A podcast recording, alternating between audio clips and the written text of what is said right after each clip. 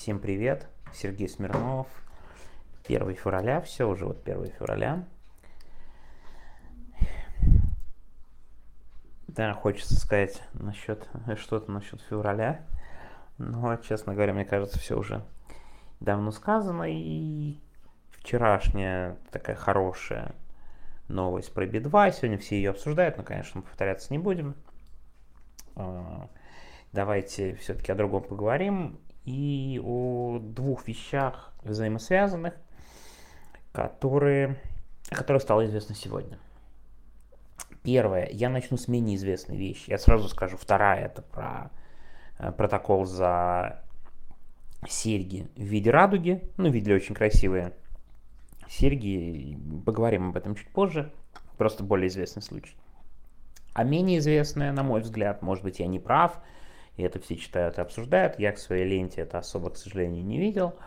Это очень хорошая статья на BBC, э, статья «Горяшка». Очень интересная, любопытная про госизмену. Да, нормально я славу подбираю. Интересная, любопытная про госизмену. Горяшка, да, вот BBC давно изучает эту тему. И, кстати, да, вот недавно был мой такой прыжок на BBC, в том числе был связан с тем, что мне очень обидно, потому что BBC работают очень хорошие журналисты. Я их э, прям люблю и читаю, но при этом там, другая часть редакции, которая просто берет чужие новости, совершенно спокойно это делает, это довольно было неприятно.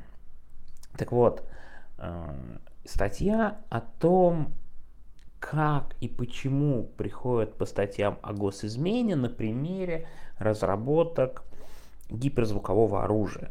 Ну, то есть, понятно, одна из проблем в любом случае такой заметки, я думаю, несмотря на то, что она да, написана, а, поставлена и так далее, что все равно часть людей скрывается не под своими именами. Я не сомневаюсь, что большая часть спикеров, просто нам, кто мог бы сказать да, что-то, нам поведать, э, говорить отказались. Ну и тоже их можно понять. Слушайте, статья о госизмене, там, Сафронов получил 22 года по этой статье. Ну просто катастрофические сроки. Конечно, люди боятся. Но зато становится понятен принцип. Ну, только вот честно скажу, я, в общем, без и без этой заметки было понятно примерно, как это все работает. Но другое дело, когда ты догадываешься хотя бы примерно, что есть явно какая-то связь. А с другой стороны, когда появляется заметка, очень хорошо и подробно по мере сил написанная, где излагается что, как и почему.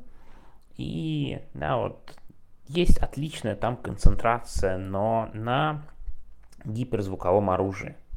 Это очень круто интересно. И действительно, специалистов по гиперзвуковому оружию посадили в последнее время достаточно. Причем по статье о госизмене. Помните страшная история с да, ученым Коклером, который умер спустя два дня от рака после того, как его арестовали в суде?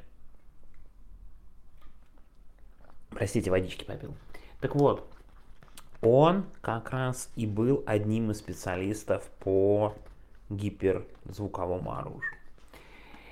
Там вся заметка начинается с того, что Владимир Путин там 10 лет назад примерно, наверное, меньше даже, ну, сказал о том, что у нас гиперзвуковое самое крутое оружие и не имеющее никаких аналогов в мире. Я, кстати, хочу сказать со старта, что это явно ерунда, но э, насчет аналогов в мире и типа абсолютное опережение. Но такое ощущение, что все западное оружие и его аналоги рассматриваются как украденное у России, и за это надо наказывать тех, кто это оружие выдал, передал и так далее. Такое ощущение, что на уровне где-то чекистов, каких-то очень высоких, ну, я думаю, как обычно, да, там, Патрушев, Бортников, ну, как бы вот, вот прям топ. Люди, было проведено совещание, и типа вот сфера гиперзвукового оружия признана важнейшей, там контрразведка была проинструктирована. Там ищите как хотите свою госизмену, делайте что хотите, но там как бы она точно есть. Это буквально, да, вот это абсолютно чудовищно звучит, но это примерно, я так понимаю, выглядят как какой-нибудь план по пойманным по наркотическим статьям в отделе. В отделе нам надо закрыть 10 наркотических статей. Такое ощущение, что по делам о госизмене и по гиперзвуковому оружию стилистически именно такая ситуация.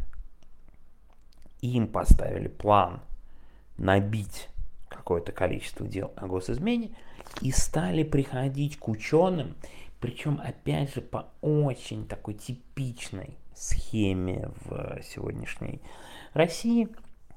Но в том смысле там пришли во многом к теоретикам, тем, кто занимался теорией. И начали предъявлять им публикации в западных журналах. И там один из героев очень круто говорит о том, что, ребят, ну как бы ссылки на статьи в журналах. Раньше вы эти статьи требовали, Минобразования, а теперь за эти же статьи сажаете. Ну, то есть, на полном серьезе. Примерно это так и выглядит. Плюс очень удобно. Что значит статья госизмене? Это значит статья, что мы о деле ничего не узнаем. Значит, автоматически виновен. Я обращаю внимание по делу о госизмене в этой статье у Горяшка. Есть люди под домашним арестом. Я попробую перевести это на русский. Человек, который по делу о госизмене находится под домашним арестом, это крупным капслоком, еще и выделенным красным, надпись «Невиновен» потому что по этой статье не сажают под домашний арест. Но чекисты у нас самое главное, кому им кажется нужно посадить по госизмене, тех и сажают, и начали они все это выполнять, набивать, делать, прям вот машина заработала. Неважно почему, как, каким образом, важно, что это должно быть именно так. Еще одну деталь не могу не отметить по этой статье, очень хорошую, о чем и Сафронов говорил, но опять же в этой статье говорится, что по делам о госизмене часто следователям нужны другие обвиняемые. Ну, то есть, в буквально, вот знаете, много же шуток про 37 год и все прочее, которые раньше были шутками, потом шутками бить перестали и так далее, и все равно там аналогии плохие и все прочее. Вот Тут краем уха слышал интервью Акунина, который тоже очень возмущается такими аналогиями, типа, ну как у вас, у нас тут совсем не 37-й, но в одной детали, в очень маленькой сфере, конечно, это же никакие не массовые репрессии, но стиль абсолютно одинаковый с точки зрения поиска других врагов. Рассказывайте, кто был еще в вашей группе изменников Родины. Примерно так это и работает на узкой группе вот этих ученых, которые, разбира... Э, которые занимались разработкой с вот этого гиперзвукового оружия. Вот именно все так и обстояло.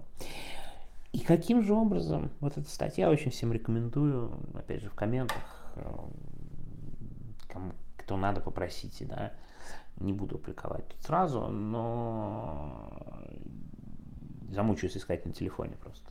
Прошу прощения, собираюсь лечь спать сразу после голосового. По крайней мере, у меня план сегодня такой. Так вот, по стилистике то же самое примерно по ЛГБТ делам. Видимо, было проведено совещание. Поехали. Тут всякая мразь публикуют в соцсетях ссылки с криками «это ЛГБТ» и так далее. И тут же начинают работать следователи. Неважно есть там какой-то состав. Соответствуют ли эти серьги флагу ЛГБТ? Нет, не соответствуют, да, сразу говоря. Какая стилистика? Узнать о людях. Они раз и сразу выдали 5 суток. Почему? Задача поставлена, работаем, плевать, как и что. И еще одна вещь, это просто, конечно, довольно страшно звучит, но простите, это все выглядит как какой-то форменный идиотизм. И что касается Сначала публикуйте работы в западных журналах, а потом мы перебираем эти западные журналы и по этим западным журналам возбуждаем дела о госизмене. Извините, но это идиотизм. да, страшный, чудовищный, но это идиотизм. Когда в помоечной, помоечном телеграм-канале приходятся ссылки с воплями от ЛГБТ, а менты, ничего не разбирая, ничего не делая, штампуют дело и дают сутки ареста, простите, но это идиотизм. Это прям идиотизм. В первом случае это, конечно, бьет по военному потенциалу. Тут не могу ничего с собой поделать, кроме сказать, что, ну, значит, армия России недополучит гиперзвукового оружия. Ну, в общем, ничего плохого я в этом не вижу глобально. Да, кстати, если вдруг кто-то собрался идти в ученые, мне кажется, надо, конечно, побольше, видимо, рассказывать про дела о госизмене и о всем прочем, особенно в отрасли, связанной с оборонкой, что вы сядете по госизмене. Не волнуйтесь, надо смотреть на людей, которые туда идут работать и так далее, как на таких смертников. А потому что госизмена это практически смертный приговор. Теперь то же самое на самом деле с ЛГБТ.